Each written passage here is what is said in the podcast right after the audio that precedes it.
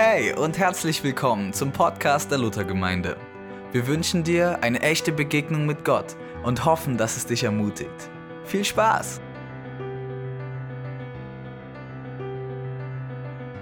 Ich habe einen Spruch gefunden, den lese ich mal vor. Ob der tatsächlich so stimmt, heißt, weiß ich nicht.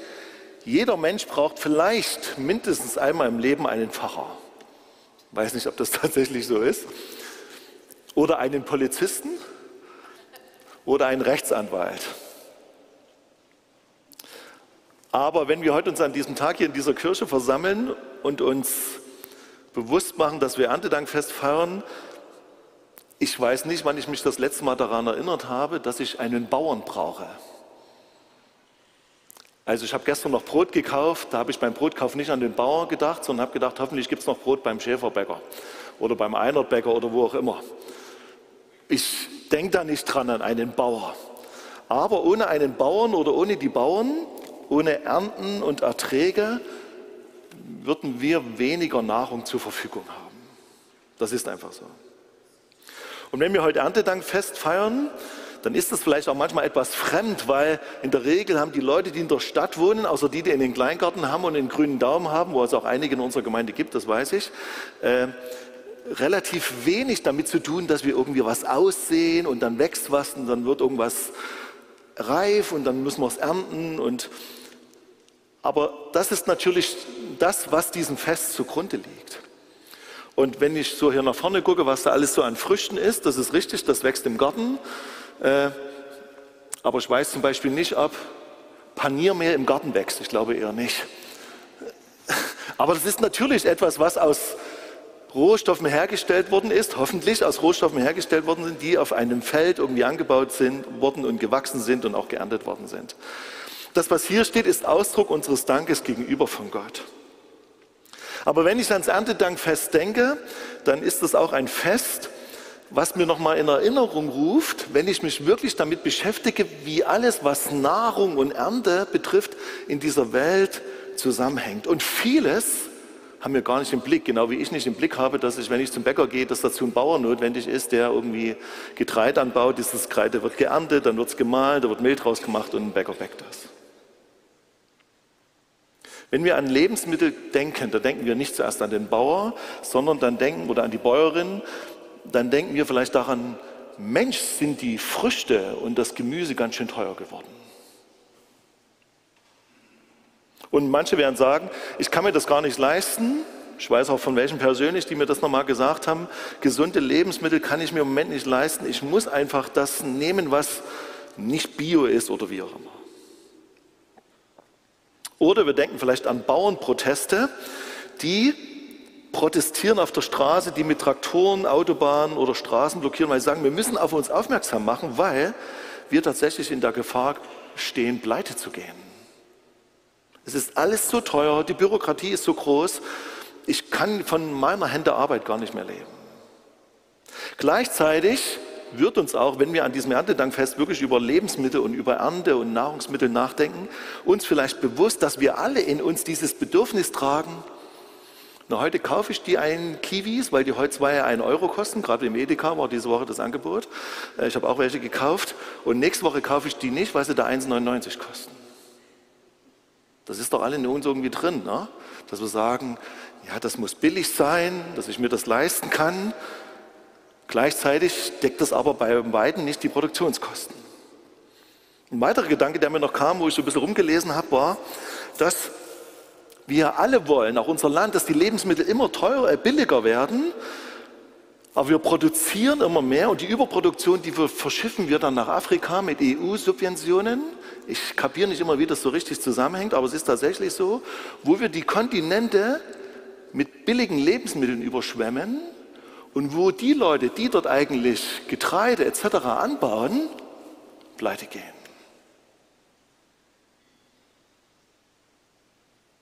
Hoch subventionierte EU-Exporte, habe ich mir sagen lassen, haben zu großen Teilen dazu beigetragen, dass afrikanische Bauern in den Ruin getragen werden.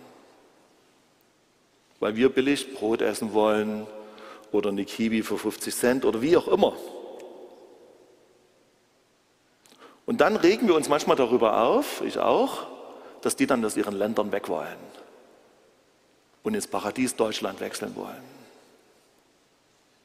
Da kann ich jetzt gerade nicht so viel dran ändern, auch wenn ich diese Predigt halte. Äh, ich kann sicher teure Lebensmittel kaufen, ab deswegen die Flüchtlingsströme abebben, da habe ich meine Zweifel.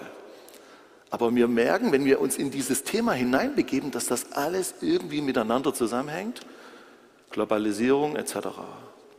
Über Nahrungsmittel wird spekuliert. An den Börsen werden mit Nahrungsmitteln horrende, enorme Spekulationsgewinne erreicht. Gleichzeitig jammern wir über die vielen Hungertoten in Afrika. Das passt alles irgendwie nicht zusammen. Und wenn ich an diesen, diesen geschmückten Alterraum heute sehe, dann macht mich das sehr dankbar und froh.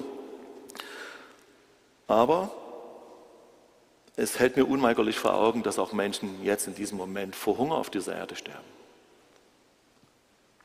Wir haben gute Gründe heute zu danken, aber wir haben auch gute Gründe, wenn es um Nahrungsmittel, um Essen, um Ernte geht, mal tiefgründiger nachzudenken. Das kann jetzt alles nicht diese Predigt leisten, aber ich glaube schon, dass wir Menschen in Europa und besonders wir Christen auch da eine besondere Verantwortung tragen. Der Predigtext für diesen Sonntag steht im Neuen Testament im Lukasevangelium und er ist überschrieben mit der reiche Kornbauer. Und dort heißt es, wird es angezeigt, ja? Und er sprach zu ihnen, seht zu und hütet euch vor aller Habgier, denn niemand lebt davon, dass er viele Güter hat. Und er sagte ihnen ein Gleichnis und sprach, es war ein reicher Mensch, dessen Land hatte gut getragen. Das ist übrigens nicht Jesaja, sondern Lukas, aber ist egal. Und er dachte bei sich selbst und sprach, was soll ich tun? Ich habe nichts, wohin ich meine Früchte sammle. Und er sprach, das will ich tun.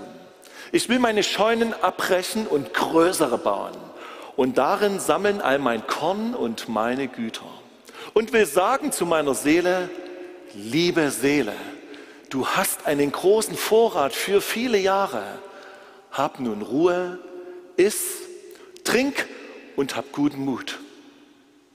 Aber Gott sprach zu ihm, du Narr.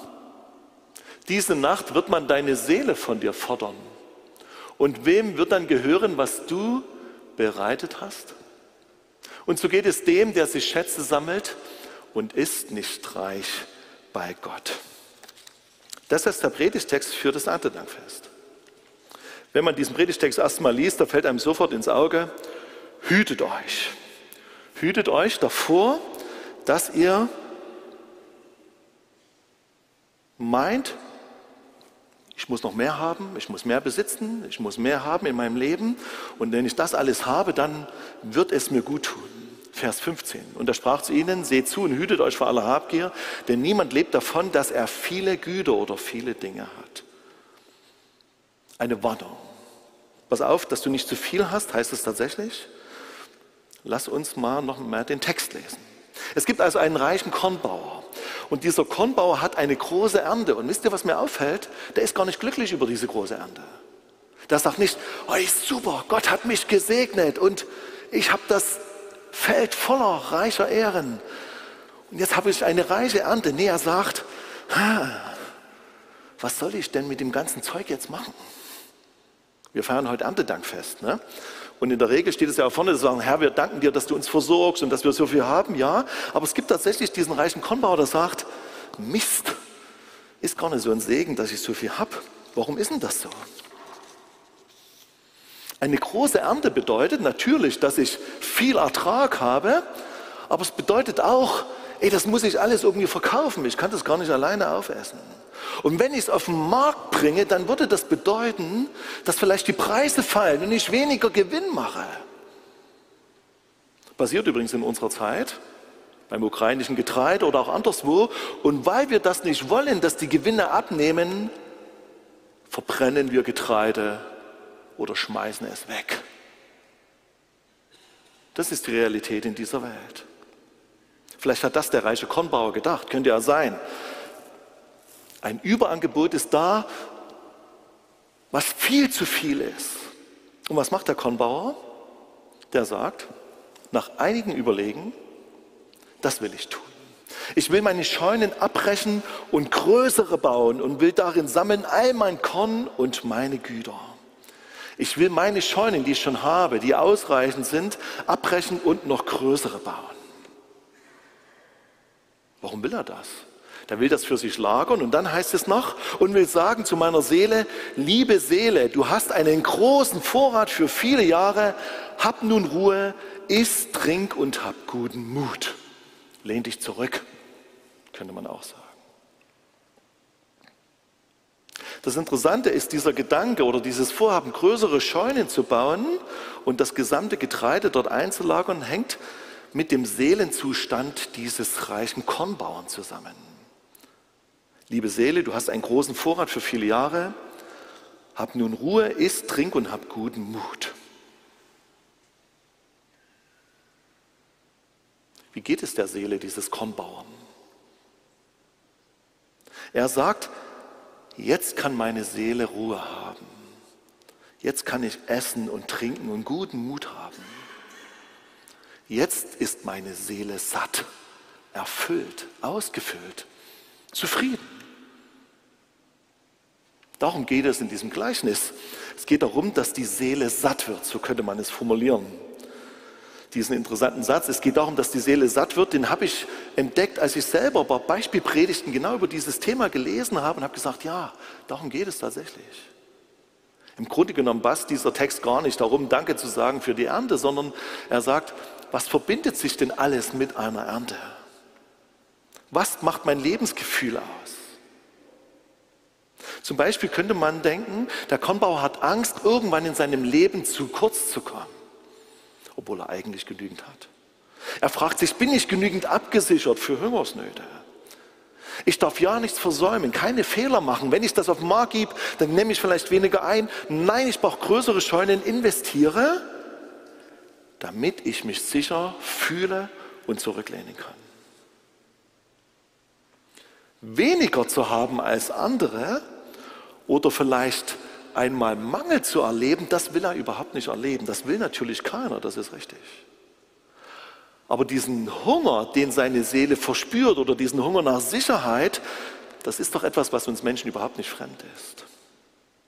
Wir haben Hunger oder Sehnsucht danach, dass die Sehnsucht nach Leben tatsächlich gestillt wird dass ich zum Frieden komme, dass nicht Unruhe über die Zukunft, über mein Vermögen, über das, was ich, was mir anvertraut ist, dass das irgendwie vielleicht mal weg ist, sondern wir möchten in Frieden und sicher leben. Und dafür soll noch Gott sorgen.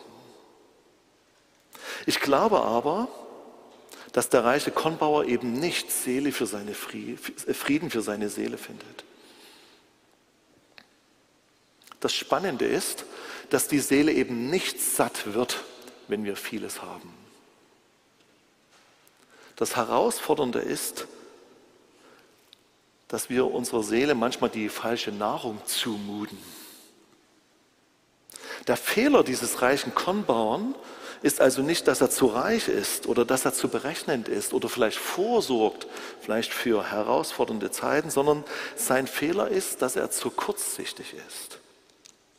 Das heißt weiter in diesem Text, du nah, sagt Gott, heute Nacht will ich deine Seele von dir fordern und wem wird dann gehören, was du angesammelt hast? Der Kornbauer denkt, dass seine Seele zur Ruhe kommt und dass er sicher ist, wenn er genügend Güter hat, wenn er mit allem versorgt ist. Aber das Herausfordernde an diesem Text eben ist, dass wenn er in Kontakt mit Gott kommt, dass da plötzlich diese Dinge völlig an Bedeutung verlieren. Seine Seele wird eben nicht satt, sondern die Sehnsucht nach Frieden, nach Erfüllung, nach Sinn, die glaubt er zu stillen, indem er sich größere Scheunen baut und indem er sich immer mehr anhäuft. Die Frage, die sich für mich stellt, wenn ich diesen Text lese, ist, was macht mich satt? Was bringt meiner Seele Frieden? Man könnte auch die Frage so formulieren, was möchte ich am Ende meines Lebens als Ernte einfahren? Was macht mich reich bei Gott, wäre auch seine Frage, die wir uns stellen können. Der reiche Kornbauer, der denkt gar nicht an Gott. Der sagt auch nicht, Gott, ich danke dir dafür, dass du mir so eine gute Ernte geschenkt hast, sondern sagt, Mensch, was kann ich jetzt bloß tun, um blöse, diese blöde Situation zu verändern? Nun könnte es sein, dass tatsächlich unter uns Menschen sind, die mehr als genügend haben. Und die Frage ist, macht dieses mehr als genügend tatsächlich uns satt? Stärkt das unsere Beziehung zu Gott? Bei dem reichen Kornbauern ist das nicht so. Er hat völlig seine Rückkopplung an Gott vergessen. Deswegen spricht auch Gott zu ihm, du nah, heute Nacht will ich deine Seele von dir fordern und wem wird dann gehören, was du eingesammelt hast? Was macht mich satt? Was bringt mir Frieden? Ich glaube zutiefst, dass die Beziehung zu dem lebendigen Gott mir Frieden bringt. Die Vergebung von Schuld, das, was wir am Anfang des Gottesdienstes gebeten haben, das wird mir Frieden bringen. Das wird meine Seele satt machen. Wir, haben die, wir hatten an diesem Wochenende Konfi-Projekt. Die Annika, der Ruben und ich, wir haben mit, weiß nicht, 28 Konfis Konfi-Projekt gemacht. Da ging es um das Thema Selbstwert. Und wir haben herausgefunden, dass ein Schlüssel für einen gesunden Selbstwert von Gott die Vergebung ist, die wir selber von Gott empfangen und die wir über anderen aussprechen, die uns in unserem Leben verletzt haben. Das wird meine Seele den Frieden Gottes bringen. Das wird meine Seele satt machen. Ich werde im Frieden Gottes leben. Das wird vielleicht am Ende meines Lebens stehen, dass Leute sagen, ey wow, dieser Mann oder diese Frau war eine Frau, die tatsächlich aus der Vergebung von Jesus Christus gelebt hat. Das war für sie keine religiöse Formel, sondern sie hat das tatsächlich gelebt. Sie war barmherzig gegenüber anderen Menschen, weil sie oder er selber die Barmherzigkeit Gottes erlebt hat. Mich bewegt total, dass wir Christen so schnell im Verurteilen von anderen Menschen sind. Das erlebe ich immer wieder, auch in meinem eigenen Leben, passiert mir ebenso. Aber ich spüre auch immer wieder, dass Gott mir sagt, ich bin ein barmherziger Gott. Ich habe keine Freude am Tod des Ungerechten oder des Gottlosen, sondern ich freue mich darüber, wenn Menschen gerettet werden und sie die Vergebung und die Barmherzigkeit Gottes erleben und erfahren. Meine Seele wird satt machen, wenn ich dankbar bin über das, was mir tatsächlich geschenkt wird. Wenn ich in diese Haltung der Dankbarkeit hineinkomme, wenn ich Neid aus meinem Leben verbanne. Vermutlich wird es auch so sein, dass meine Seele satt wird und freudig und zum Frieden kommt, wenn ich irgendwie diese Erfahrung mache, dass wenn ich Dinge abgebe, teile, vielleicht sogar verzichte, dass dadurch andere Menschen gesegnet werden.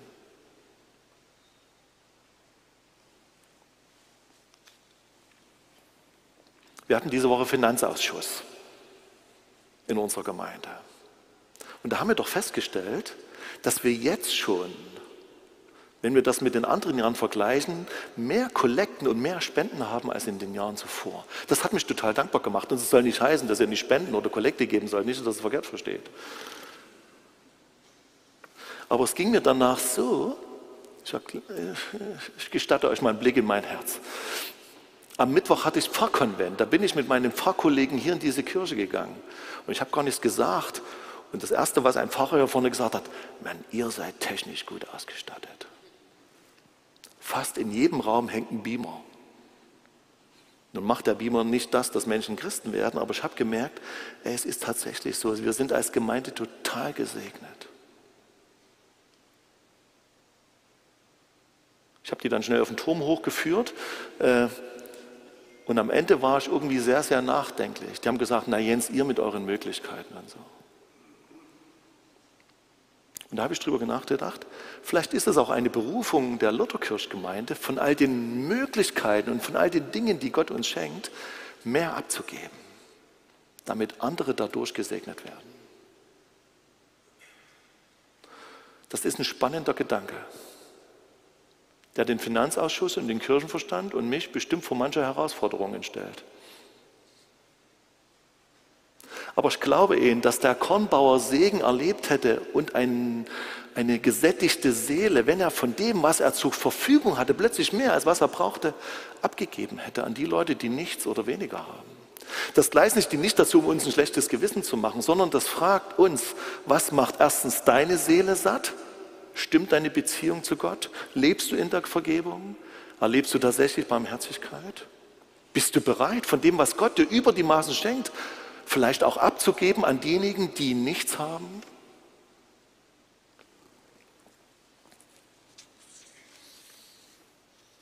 Ich glaube manchmal auch, dass wir Christen unter so einem gewissen Anspruchsdenken leiden. Weil wir ja mit Gott leben, muss Gott uns ja segnen. Das ist tatsächlich so, dass Gott uns segnet. Aber ich denke, das ist eine Glaubensrichtung, die mit der Bibel nicht ganz deckbar ist. Ich muss nur genügend glauben und ich muss nur genügend beten und ich muss nur genügend meinen Stand als Christ einnehmen und dann wird in meinem Leben alles gelingen. Das glaube ich nicht, dass das so ist. Das lese ich erstens in der Bibel anders. Und ich erlebe und weiß von hingebungsvollen Christen, die ihren Glauben mit dem Tod bezahlt haben. Und die Mangel hatten an Nahrung. Aber die trotzdem immer erlebt haben, dass Gott sie versorgt hat. Und das finde ich spannend. Auch darüber nachzudenken, ist auch eine Spannung. Na klar werden wir gesegnet. Und wenn wir glauben, wenn ihr glauben würdet, würdet ihr empfangen, steht in der Bibel. Wenn ihr im Glauben betet, dann werdet ihr empfangen. Das steht natürlich auch drin. Aber das ist kein Automatismus, wo wenn wir sagen, Gott, ich habe doch geglaubt, warum hast du mir nichts geschenkt? Dieses Anspruchsdenken entdecke ich auch häufig. Was hätte der reiche Kornbauer tun können? Er hätte sich zuerst überlegen sollen, bin ich denn dafür verantwortlich, dass ich jetzt so eine reiche Ernte eingefahren habe? Das hat er eben nicht getan. Er hätte Gott fragen können, was soll ich tun mit dieser reichen Ernte? Was ist dein Auftrag an mich, dass du mich so reich beschenkst? Antworte mir bitte. Und er hätte, weil er wirklich genügend hatte, weitergeben können, definitiv. An viele andere. Nun gut, wenn ich heute zehn Zurinis habe statt vier, dann kann ich die sechs Zurinis verschenken, das ist richtig. Dadurch werde ich nicht die Welt retten, vielleicht mache ich manche von euch glücklich, wie auch immer. Aber das war damals natürlich noch anders. Wenn ich einen Sack voller Getreide hatte, hätte und den weitergebe, dann kann davon eine Familie vielleicht einen Monat oder zwei Monate leben. Aber selbst Paulus schreibt im 2. Korintherbrief im Neuen Testament im Kapitel 8, Vers 14, heute habt ihr so viel, dass ihr denen, dass ihr den anderen helfen könnt. Ein andermal werden sie euch von ihrem Überfluss abgeben, wenn es nötig ist. Das meine ich mit Ausgleich. 2. Korintherbrief, Kapitel 8, Vers 14. Heute habt ihr so viel, dass ihr den anderen helfen könnt. Ein anderes Mal werden sie von euch, von eurem Überfluss abgeben, wenn es nötig ist. Das meine ich mit Ausgleich. Ich glaube tatsächlich, dass Gott unser Herz sieht. Und er sieht auch, wenn wir uns von der Not von Menschen oder von anderen Gemeinden berühren lassen. Und Gott ermutigt uns, wirklich Dinge auch wie wegzugeben, zu ermöglichen. Und er wird uns dafür segnen, bin ich mir ganz, ganz sicher. Vielleicht in einer ganz anderen Art und Weise, wie wir uns das vorstellen, aber er wird es tun. Und wenn das passiert, dann werden wir merken, wie Gott tatsächlich den Überblick hat. Und dann würde ich sagen, dann wird meine Seele satt, dann findet meine Seele tatsächlich Frieden, weil Gott sich tatsächlich als der lebendige Gott und als der lebendige Herr erweist. Dieser Text ermutigt mich heute zu zweierlei Dingen. Erstens darüber nachzudenken, und vielleicht ist das bei euch genauso, was stillt den Hunger in dir drin? Oder mit womit stillst du den Hunger in deinem Leben? Mit Erfolg? Mit einer reichen Ernte? Oder ist es letztendlich Gott selber, der nur diesen Hunger stillen kann? Und was machst du, wenn du überreich beschenkt bist? Wenn du die Fülle hast? Kommst du auf den Gedanken oder lässt ihn zu, von dem, was du hast, abzugeben, um andere zu segnen? Ich glaube, wenn wir neu als Christen darüber nachdenken, dann werden wir echt dankbar darüber für das, was uns geschenkt wird. Dann bin ich dankbar darüber, dass ich zum Bäcker gehen kann und mir ein Brot kaufen kann, ohne an den Bauer zu denken. Dann bin ich dankbar darüber, wenn Leute plötzlich Früchte vor meiner Wohnungstür abstellen. Dann muss ich kein schlechtes Gewissen sagen, ey wow, ich werde einfach so beschenkt, ohne dass ich dafür etwas getan habe dann bin ich dankbar darüber, dass, wenn manchmal ein junger Mann zu uns in den Gottesdienst kommt, der wirklich Schwieriges im Leben erlebt hat, der sein Leben nicht auf die Reihe kriegt, der Hunger hat, dass er beim Abendmahl mehrere Hostien isst und mehrere Gläser Wein austrinkt, dass derjenige durch eine Kiste, die hinter einem Alter steht, mit Nahrungsmitteln versorgt werden kann. Jemand aus unserer Gemeinde spendet dort regelmäßig Dinge hinein. Vielen Dank dafür. Ja. Dieser Text ermutigt uns, diesen Text nochmal zu lesen zu Hause und sagen, okay, wo komme ich denn vor in diesem Text? Und er fragt uns an, womit wir unsere Seele sättigen. Lasst uns beten.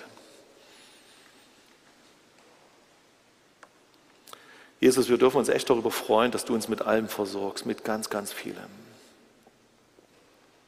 Aber ich weiß auch, dass es auch in unserer Gemeinde und bei, in manchen Familien und in manchen Haushalten es eng aussieht. Ich bitte dich, Jesus, dass wir als Gemeinde einen Blick dafür bekommen, wer unter uns Not leidet. Nicht nur an Nahrungsmitteln, sondern vielleicht an Beziehungen oder an anderen Dingen.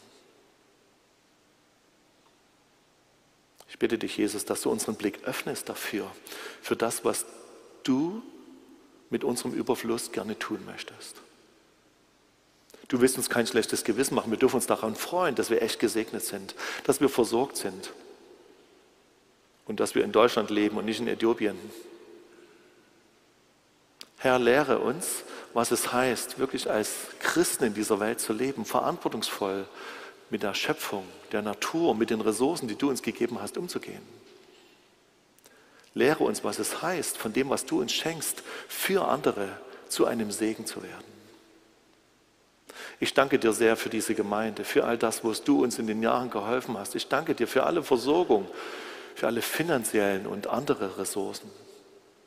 Ich bitte dich, dass du uns als Gemeinde den Blick schärfst, für was diese Dinge bestimmt sind. Wir wollen gute Haushalter sein, aber wir wollen auch Ermöglicher sein in deinem Reich.